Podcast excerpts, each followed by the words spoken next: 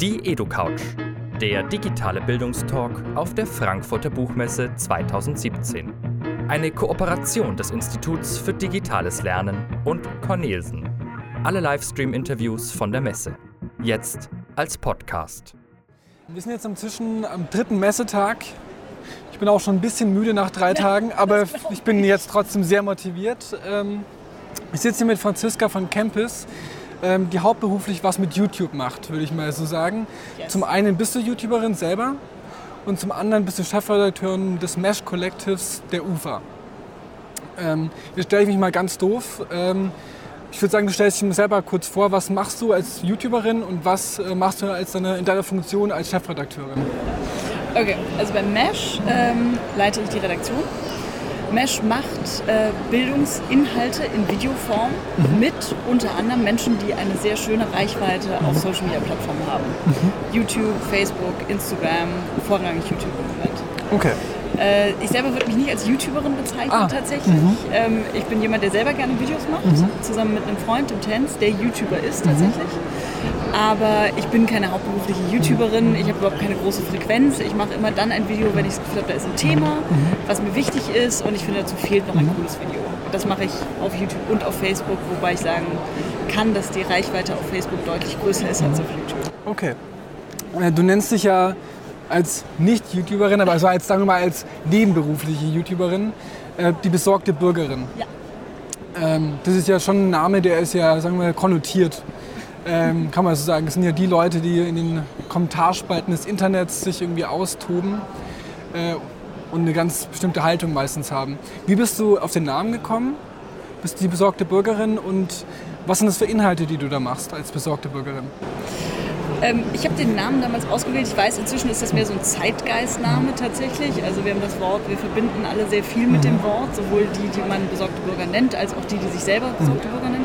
Ich habe das damals gemacht, weil ich tatsächlich finde, dass ich A, auch eine Bürgerin bin in diesem Land und B, mir auch Sorgen mache. Nur nicht Okay. vielleicht über die Sachen, die man sofort mit diesem Begriff verbindet. Und tatsächlich ist es auch ganz schön, weil man mit diesem Namen natürlich gerade im Netz Leute herausfordert, einen zu gucken, die, also die Leute kommen aus ganz unterschiedlichen Gründen zu mir. Einerseits, weil sie etwas Bestimmtes erwarten, dann vielleicht enttäuscht werden, aber vielleicht trotzdem bleiben, um zu diskutieren, weil sie enttäuscht wurden. Andererseits die Leute, die sich zuerst gar nicht trauen, sozusagen bei mir vorbeizugucken, weil sie denken, oh, da kriege ich jetzt einen ganz typischen Content und die dann sagen, ah, sehr interessant. was du Okay. machst. Also Ah, es- okay. Ist auch so ein es Spiel ist so mit- verschiedene Filterbubbles, die man da so ein bisschen Ja. reinpieksen kann. Und thematisch ist es bei mir auch nicht festgelegt. Ich mache so ein bisschen was von allem. Ich äh, ab und zu setze mich mal mit einem Wahlprogramm auseinander oder Verschwörungstheorien, die mir im Netz umgeistern. Ähm, das Thema Frauen und auch wie der Umgang mit Frauen im Netz ist, ist mir auch ganz wichtig. Also das hängt ehrlich gesagt immer so ein bisschen von der Tages-Monatsverfassung ab, was mich gerade interessiert und wo ich das Gefühl habe, da sollte man jetzt mal vielleicht ein. Video Ähm, du machst ja auch relativ, sagen wir mal, polarisierende Themen. Also zum Beispiel hast du ja auch ein Video zum Feminismus gemacht oder Videos, die ja ähm, auch eine Haltung beziehen. Also eine klare Haltung teilweise auch. Ähm, hast du schon Shitstorm erlebt oder hast du, ähm, also was sind so die Reaktionen einerseits auch positiv und andererseits auch ähm, Dinge, die nicht so schön sind?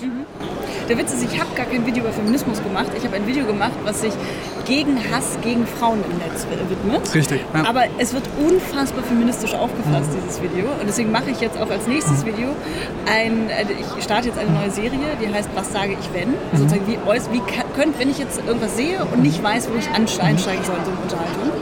Ähm, und da fange ich jetzt erstmal mit antifeministischen Sprüchen, weil ich habe das Gefühl, da muss man mal ein bisschen aufräumen. Ja. Ähm, und tatsächlich dieses Video mit Das äh, ging ja Frauen im sehr Netz, steil. Das ging ganz gut steil und es hat extrem äh, viele Kommentare verursacht, unter anderem auch ganz, ganz viele negative Sachen. Und es ist eigentlich egal, welches Thema ich mache, inzwischen und eigentlich von Anfang an. Die Themen gehen steil, das macht auch total Spaß. Aber Weil du halt auch Haltung die beziehst. Kommentare sind Ja. halt, ähm, ich sag mal, zwischen total positiv und ähm, unterstützend und mitdiskutierend zu verheerend, zu äh, unfassbar unschöne Drohungen, zu unfassbar unnette Auseinandernahme meiner Persönlichkeit, meines Körpers, äh, wen auch immer, wer auch immer sich in meinem Umfeld befindet. Das ist irgendwie wahnsinnig unschön, aber das naja, führt dazu, dass man manchmal auch erstmal durchatmen muss. Also bei mir ist tatsächlich die Frequenz zwischen den Videos auch deswegen manchmal auch mal einen Monat länger, weil ich auch sage, ich will jetzt mal runterkommen und erstmal sortieren, was da irgendwie passiert ist in den Kommentaren. Aber das würde jetzt mich nicht mundtot machen. Aber ich verstehe, warum manche Leute keinen Bock mehr haben, das im Netz zu machen. Weil es tatsächlich teilweise Diskussionskultur ist, gerade wenn du als Frau vor der Kamera unterwegs bist, wo du dich fragst so, Really? why? Äh, ich würde nochmal vielleicht auf die, ähm, das Steilgehen Bezug nehmen, Ja. auf deiner Videos. Ähm, meinst du, es liegt daran auch, dass du klare Haltung beziehst? Also dass Videos, die äh, eine klare Haltung haben, dass das also auch, dass das auch ein, also nicht ein Erfolgsding ist, aber dass das schon was ist, was ähm, den Erfolg deiner Videos ausmacht? Das würde mich interessieren. Also ich habe Ich, ich glaube, es ist ein Mix aus ganz unterschiedlichen Sachen. Ich glaube, es liegt daran, dass ich, ähm, also bei, bei vielen Videos liegt es auch daran, dass ich das gar nicht alleine mache, sondern dass da viele tolle andere Menschen auch mitmachen und die bereitwillig mit vor die Kamera kommen, die das selber teilen, die selber eine Reichweite haben und dann hast du natürlich Multiplikatoren, was großartig ist für solche Themen. Ich bin ja ein kleines Lichtlein, ich habe 25.000 äh, Facebook-Likes, also das ist jetzt keine Mörderreichweite. Ähm, das ist das eine. Das andere ist, dass ich ähm, natürlich mich auch immer schon kümmere. Ich schicke das Video auch ganz vielen Leuten und sage, guck dir mal an, hast du Bock drauf? Wenn es dich interessiert, shares. Ich warte nicht immer nur darauf, dass es ähm, von selber passiert, weil warum soll, es gibt so eine riesen Flut an Angebot, warum sollen die Leute ausgerechnet auf mich kommen? Und ähm, ich glaube schon, dass Haltung auch dazu gehört. Ich glaube, dass die Leute in solchen Videos, also mir ist es immer ganz wichtig, dass ich auf jeden Fall Informationen vermittle, bis zu einem gewissen Punkt, dass, ich, dass ihm auch klar ist, warum mache ich dieses Video. Und wenn es um Infos geht, wie zum Beispiel bei einer Verschwörungstheorie, wo man sagt, äh, das daran ist falsch, das debunke ich, äh, das, darauf möchte ich dich hinweisen, lieber Kommentarschreiber, dass du da vielleicht ein bisschen irre gegangen bist, dann ähm, führt das, glaube ich, auch dazu, dass die Leute sagen, ach cool, ich, also es hat halt so einen Share-Impuls. Man sagt so, ach, das habe ich schon mal gehört, ich bin auch schon mal konfrontiert worden mit diesem Thema, ich share das jetzt mal, damit alle... ja, stimmt auch so ein bisschen. Genau, Ja, also so, du sharest ja aus, aus unterschiedlichen Gründen. Du sharest entweder, weil du willst, dass deine Freunde sehen, was cool ist. das, genau, weil die irgendwie sagen, dass sie sagen so, ach cool, okay, du beschäftigst dich mit dem Thema oder weil du jemandem das geben willst, weil du sagen willst, hey, guck mal hin, hier gibt es Informationen, die du vielleicht brauchen könntest. Also ich glaube, es ist so ein Mix aus ganz, ganz vielen unterschiedlichen Sachen. Ich will mal rüber äh, switchen zum Thema UFA Lab und Mesh Collective. Mhm. Ähm, ich würde mal mit der ersten Frage anfangen, weil mich das schon immer interessiert hat. Ähm, du heißt, dein Job heißt ja Chefredaktion oder Ja. Chef, genau.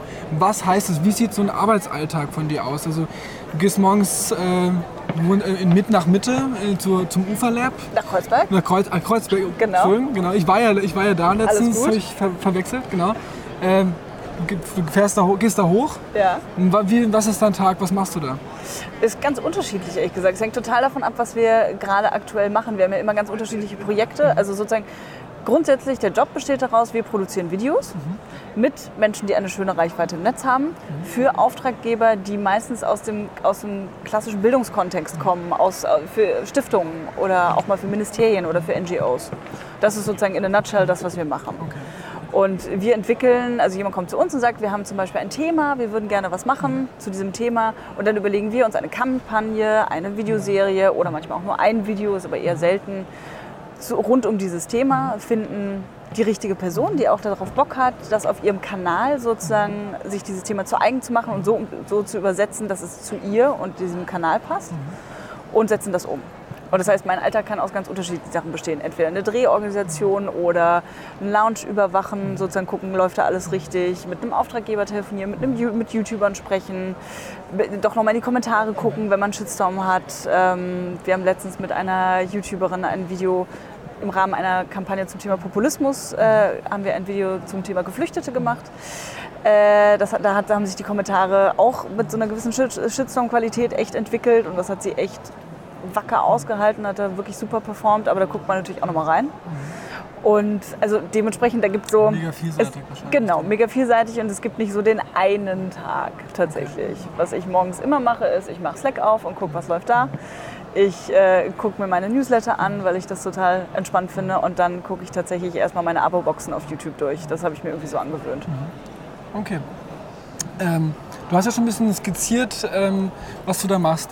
Kannst du mal ein bisschen beschreiben, was so die Bandbreite der Formate sind? Sowohl ähm, was das Format betrifft, als auch den Inhalt, also dieses Thema.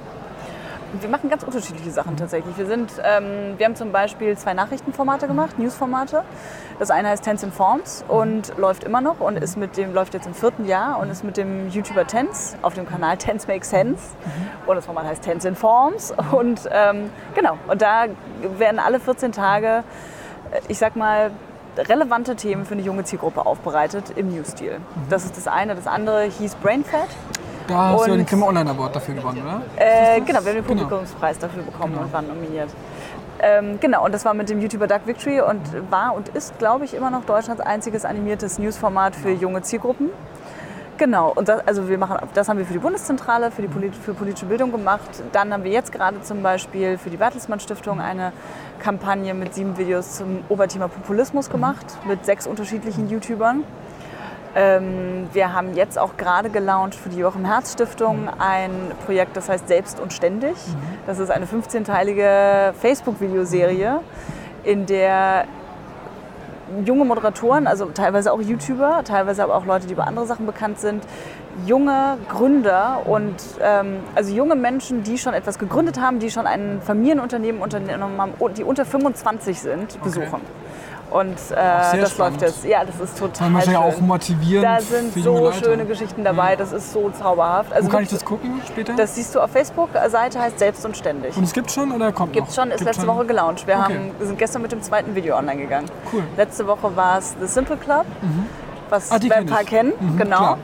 Und äh, diese Nachhilfe Woche ist ist es das, genau Das ist Nachhilfe, online genau. wie YouTube. Ich habe damals Nachhilfe. BWL-Prüfungen so äh, mir siehste. reingebinscht, Siehste? sozusagen. Ja. Genau, das und diese Woche ist es äh, Aurelia Hamm, die das Weingut ihrer Eltern übernimmt. Und äh, 25 ist. Und äh, da kommen lauter Leute. Der jüngste ist, glaube ich, 17 oder 18, den wir haben. Hat aber sein erstes Ding mit 14 schon gegründet und es ist Mit unfassbar. 14? Ja, und man denkt sich immer so, das gibt's, man liest diese Geschichten immer nur aus den USA und denkt sich, ja klar, gibt es wieder einen 40-jährigen Chef in Vegas und super cool und lässig. Aber es gibt es hier halt auch und es ist total schön. Sehr schön. Ähm, zum Produktionsprozess hast du auch schon ein bisschen was gesagt, aber ich würde die nächste Frage tatsächlich machen. Das hast du auch schon ein bisschen angedeutet. Ähm, Stichwort Reichweite. Ähm, wie viele Leute gucken eure populärsten Formate? Also wie, wie viele Leute kann man sich da vorstellen? Ich habe am, wann war das, glaube ich, am ersten Tag mit Florian Prokop gesprochen, der auf Snapchat und Instagram dieses Hochkantformat macht für Funk und habe da so ein bisschen die Reichweite mitbekommen. Es würde mich interessieren, wie das im Vergleich ist zu euren Formaten. Kann ich nicht so durchschnittlich sagen, ehrlich gesagt. Das hängt sehr vom Video ab und sehr von der Art und Weise, wie das Video gemacht ist. Das erste Simple Club Video zum Beispiel auf einer eigenen Facebook-Seite, die wir gegründet haben, liegt jetzt bei, glaube ich, 65.000 Hits. Ähm, das ist Facebook, da sind die Views wieder anders zu werten als auf YouTube.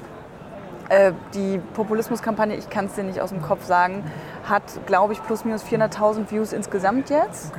Äh, über sechs Kanäle verteilt. Ähm, aber so, das hängt auch total davon ab, wie groß der Kanal ist natürlich. Ein 10 Snake Sense mit 60.000 Abonnenten hat natürlich logischerweise weniger Views, dafür aber eine sehr intensive Kommentarkultur unter jedem Video, weil sie eben auch noch klein ist, die Community, er antwortet auch ganz viel.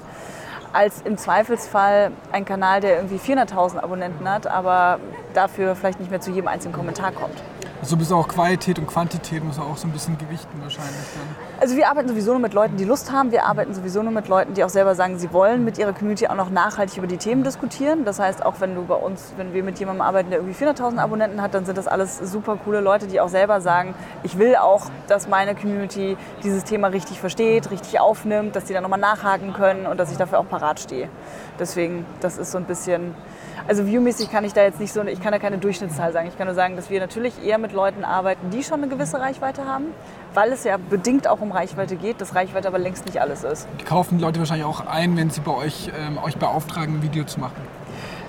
In dem Sinne ja, weil sie wissen, dass wir ein schönes Netzwerk aus äh, spannenden Leuten haben, die eine gewisse Reichweite haben. Aber ich sage auch immer, es geht nicht nur um die Klicks, weil Klicks kannst du bedingt immer was mitmachen, kannst du auch monetär unterstützen, aber davon hast du noch keine gute Kommentarkultur, davon hast du keine Nachhaltigkeit Und du hast dann davon vielleicht auch den kein- Bildungsauftrag von einem rein. Genau, und von einem Ja. reinen View habe ich nicht unbedingt genau meinen Auftrag Ja. erfüllt. Ähm, man sagt ja jetzt immer so Zielgruppe von YouTube ähm, ist so, keine Ahnung, Jugendliche oder sagen wir mal ähm, so ja, 10 bis, keine Ahnung, 25. Stimmt das überhaupt oder also kannst du das bestätigen, dass das ein YouTube nur ein Ding ist für Jugendliche?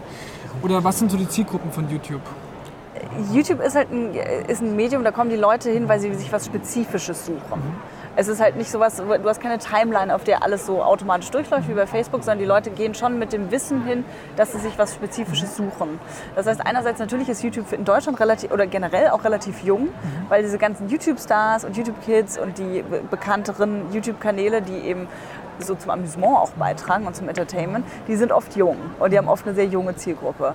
Auf der anderen Seite, was wir auch nicht vergessen dürfen, auf YouTube treibt sich unfassbar viel erwachsenes Volk rum und ähm, verbreitet Verschwörungstheorien, verbreitet rechten Nazi-Kram, verbreitet überhaupt rechte, äh, links bis rechten Blödsinn.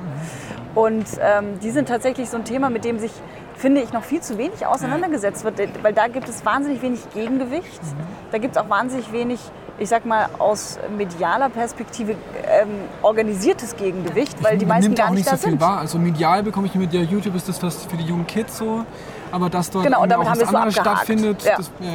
Und damit haben wir das so abgehakt und es ist ja auch egal. Und ähm, die meisten sind ja auch gar nicht auf YouTube, sondern gehen eben auf Facebook, weil's da, weil da ihre Zielgruppe eher ist.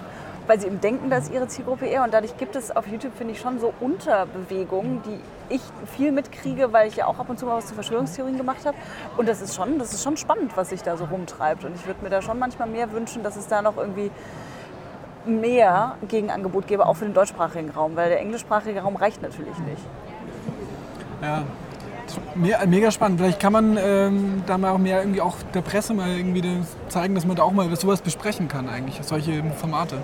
Ich glaube, es, es kommt immer wieder so hoch. Es ist halt die Frage, wer hat auch wirklich die Energie und die langfristige Zeit, weil es ist natürlich immer, du hast immer so diese Crowd, die groß ist und wo jeder irgendwas zusammenschnipseln kann und hoch, hochjagt und dann hat es irgendwie 400.000, eine Million Views und dann wird es irgendwann gesperrt, weil es geklautes Material ist oder gefährlicher Inhalt. Aber bis es geklaut ist, hat es halt schon echt viele Leute erreicht. Und ich, mir fehlt da so ein bisschen, mir fehlt da ja. einfach wirklich das Gegengewicht. Mir fehlt da so eine orientierte, bis zu einem gewissen Punkt auch auf Erwachsenenbildung ausgerichtete oder erwachsene Informationen ausgerichtete mediale Präsenz im deutschsprachigen YouTube-Bereich, die da ein Auge mit drauf wirft. Liegt es vielleicht auch daran, dass die Gegenöffentlichkeit, die es dazu geben sollte, gar nicht auf YouTube ist? Also dass es sozusagen die Aufgeklärten, die Leute, die sich mit Dingen auseinandersetzen äh, und kritisch auseinandersetzen, gar nicht YouTube nutzen als Kanal und dass es deswegen kein Gegengewicht gegen Das diesen ich rechten... nicht. Und das, da kann ich jetzt nicht, also Okay, da könnte ich jetzt nur raten. Okay, Ich ja. kann immer nur von meinen eigenen Erfahrungen ausgehen und ähm, ich habe keine Ahnung, wer auf YouTube ist oder nicht. Also es gibt die Statistiken, die wir alle kennen. Ich kann das für unsere Projekte anhand der Kommentare relativ sehen. Ich kann mir anhand bestimmter verschwörungstheoretischer Kanäle, die ich auch unter anderem beobachte, kann ich mir schon vorstellen, dass das nicht nur 15-Jährige sind, die da unterwegs sind. Gerade nicht. Ich merke das auch, wenn und sich unter den Videos Leute runterzecken. Das sind nicht 15- bis 20-Jährige, die gerade mal drauf gehypt sind. Manchmal bei Frauenhasser-Kommentaren schon, aber so grundsätzlich eigentlich nicht. Das sind auch Erwachsene, richtig. Also ich meine jetzt mal Erwachsene im Sinne von über 30, über 40. Und deswegen, ja, kann ich, also ich finde, wenn die, wenn, wenn die da sind, dann sind bestimmt auch andere da. Sagen wir es mal so. Ich hatte noch mal zwei persönliche Fragen. Also du hast hier Geschichte studiert, ich habe auch Geschichte studiert. Also wir sind beide Historiker sozusagen. Okay. Kann man so, ja, kann man ja sagen. Ja. Aber kannst du, es würde mich aber interessieren, nutzt dir dein Geschichtsstudium heute noch was bei deinem Job oder ist das was sagen, das habe ich damals studiert, hat es nichts mit dem zu tun, was ich eigentlich mache? Ich glaube, es ist ein Mix. Also bei mir ist tatsächlich so, mir nützt Geschichte, also ich habe Geschichte im Hauptfach und Theologie, katholische Theologie im Nebenfach studiert. Ah, okay. Eine sehr brotlose, sinnlose Kombination. Also erstmal so auf den ersten Blick. Du hast dir trotzdem Ähm, sowas gebracht. Es, aber das ist genau der Punkt. Ich bin total froh, dass ich zum Beispiel nicht Journalismus studiert habe. Ich glaube, das ist heute anders. Das war, ich habe ja noch Magister gemacht, vor jetzt insgesamt auch fast, fast zehn Jahren. Ähm, für mich war das ein Vorteil, weil Geschichte und, Geschichte und Politik machen zum Beispiel ganz viele. Äh, Geschichte grundsätzlich auch, ist auch immer noch so ein Mädchenstudium so ein bisschen. Bei uns nicht. Bei uns war es ein totales es wären Mädchen. 80 Prozent äh, Männer. Bei mir waren es ganz viele Mädchen, viele Lehrämtler auch. Ähm, wo ich im Nachhinein sage, es wäre vielleicht ganz klug gewesen, das mit Lehramt zu machen, weil man dann nochmal so diesen pädagogischen Aspekt drin hat, den ich jetzt zum Beispiel gar nicht habe. Ähm, also mir hat es in der Hinsicht was gebracht, dass ich, äh, dass ich so eine Fachspezifikation mal gelernt habe. Ich habe es gelernt, mich in bestimmte Themen richtig reinzugraben. Recherche. Ähm, genau. Ich habe, also ich glaube, das lernt man im normalen Journalistikstudium auch, aber so für mich einfach, ich habe mich mal ein Jahr nur mit, also ich habe grundsätzlich mich ein Jahr eigentlich fast nur damit beschäftigt, was passiert ist zwischen 1900 und 1908. Und also so dieses Ganze, das, das bringt mir zum Beispiel jetzt gerade wieder mehr, weil ich ähm, diese ganze Nationalismusdebatte, die wir jetzt führen und Nationalstaaten und so, bei mir klingelt es ganz oft immer so im Hinterkopf. Ich habe letztens tatsächlich meine. Magisterarbeit wieder rausgesucht, weil ich das so ganz, weil mir so ein paar Sachen wieder bekannt vorkamen aus einer Rede von Trump.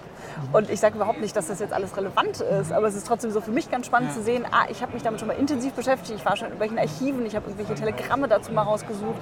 Und jetzt diese Themen ploppen eben doch alle wieder auf. Das Weil es ja auch spannende spannend. vielleicht Referenzen gibt auf die Genau. Zeit. Vielleicht sind die auch mal teilweise auch bewusst manchmal. Genau. Und das ist so ein bisschen, und für mich jetzt nie ein anderes, gute, besseres Studium gegeben. Ich war immer schon so ein kleiner History-Nerd und deswegen thematisch brauche ich es nicht im Alltag immer, aber so dieses gelernt haben, sich da so reinzugraben, keine Angst vor einem Archiv zu haben, ich glaube, das schadet gar keinem. Ich habe noch die allerletzte Frage, weil wir sind ja hier, beschäftigen uns ja mit digitalem Lernen oder auch mit Lernen allgemein bei Cornelsen. Ähm, kannst du ähm, sagen, was du als letztes gelernt hast, was dich fasziniert hat? Also was, was du vor kurzem mitbekommen hast und sagst, das was habe ich vor kurzem gelernt, das finde ich mega spannend. Ähm, womit ich mich gerade wieder beschäftigt habe tatsächlich, ist ähm, die Oktoberrevolution. Ah, okay. Weil, Historisches Thema? Ja, aber ähm, also ein Thema, was ich wieder vergessen hatte tatsächlich, ähm, dieses Bild, was wir alle kennen von der Oktoberrevolution, der Sturm auf den Reichstag, ähm, das ist ja ein Fake. Also es ist kein Fake, aber es ist eine Theaterinszenierung, die gar nicht an dem Tag Ja. stattgefunden hat. Genau. Und äh, ganz viele Menschen denken, dieses Bild ist das Bild. Ja. Und so das, was wir heutzutage immer so erleben, so Sachen, die nicht ganz das darstellen, was sie sind. Photoshop, ne? Ja, aber auch so Sachen, die eben äh, gemacht werden, um etwas zu dramatisieren oder um etwas in einen Kontext zu setzen, den es eigentlich gar nicht hat. Das fand ich wieder so, wurde ich wieder so daran erinnert, dass wir darüber viel zu wenig sprechen, dass es gar keine neue Erfindung ist. Wir haben jetzt andere Tools, wir haben andere Sachen, aber ich saß wieder so da und dachte so, ja, stimmt, man sieht ja den, wie heißt der Regieturm auf dem Bild und keiner hinterfragt es und die Leute sagen, ah klar, das war halt so. Nein, es war eine, eine, eine Inszenierung, die gar nicht an dem, an dem Zeitpunkt stattgefunden hat, dem es zugeordnet wird. Also das Thema das Inszenierung ist aber auch ein Thema wahrscheinlich, was anthropologisch ist. Also einfach je, immer schon Menschen beschäftigt, weil jeder will sich ja so darstellen, dass Ja. es irgendwie besonders gut ist. Und wenn du dann mächtig bist, hast du ja auch die Möglichkeit, den Maler zu engagieren Ja. und zu sagen, ja, mach mal das mal so, dass ich so und so dargestellt bin. Dass das jetzt nicht ein Thema ist, was irgendwie durch digitale Tools wie Photoshop irgendwie aufgeploppt ist. Ja, das stimmt. Ja, aber das war tatsächlich wieder so ein Ding, weil ich mir so dachte, so, das hatte ich wieder ganz vergessen, habe es wieder quasi neu für mich gelernt und hatte sofort Spannend. so eine Verbindung damit, weil es viel mit dem zu tun hat. Für mich einfach, was wir gerade so erleben. Sehr schön. Mir noch eine letzte Frage vielleicht ähm, an die Zuschauer da draußen. Ähm, so ein paar vielleicht, du hast ja schon ein paar äh, Formate angesprochen, aber so ein paar Shoutouts für äh, Sachen, die man sich unbedingt angucken soll. Also vielleicht im Bereich Education oder politische Bildung. Oh Gott, darauf war ich nicht vorbereitet. Moment, also, was man sich unbedingt angucken sollte, ist äh, natürlich alles, was wir machen, geht auf meshcollective.de. Hallo, ist ein Werbeblock. Ähm, ihr solltet euch unbedingt, jetzt, Moment, warte, ach. Also was man sich immer angucken kann im englischsprachigen Bereich tatsächlich sind ähm, die Vlog Brothers. Ich habe sie einfach sehr gerne. Sie sind nicht neu, und viele von euch werden sie schon kennen, aber I just love. Und ich finde, ich lerne da immer noch was in der Art und Weise, wie man sich ganz einfach vor eine Kamera setzt und trotzdem unfassbar guten Inhalt machen kann. Äh, wen ich ganz toll finde im deutsch- und englischsprachigen Raum ist kurz gesagt. Auf Englisch heißen sie in a nutshell. Und ähm, was ich ja, und was ihr euch alle angucken müsst, um nochmal auf Mesh zurückzukommen, ist unsere Populismus-Kampagne. Die findet ihr auf unserer Seite. Die läuft auf sechs unterschiedlichen YouTube-Kanälen und da sind einfach tolle Sachen dabei. Von einem Rap-Song über eine historische Aufklärung, was das Wort ist, bis hin zu ähm, nochmal die Bank geflüchteten Theorien, die kein Mensch mehr braucht. Perfekt. Ich So. danke dir fürs Interview. Danke, War super. danke, dass ich hier sein konnte. danke, dass du da warst.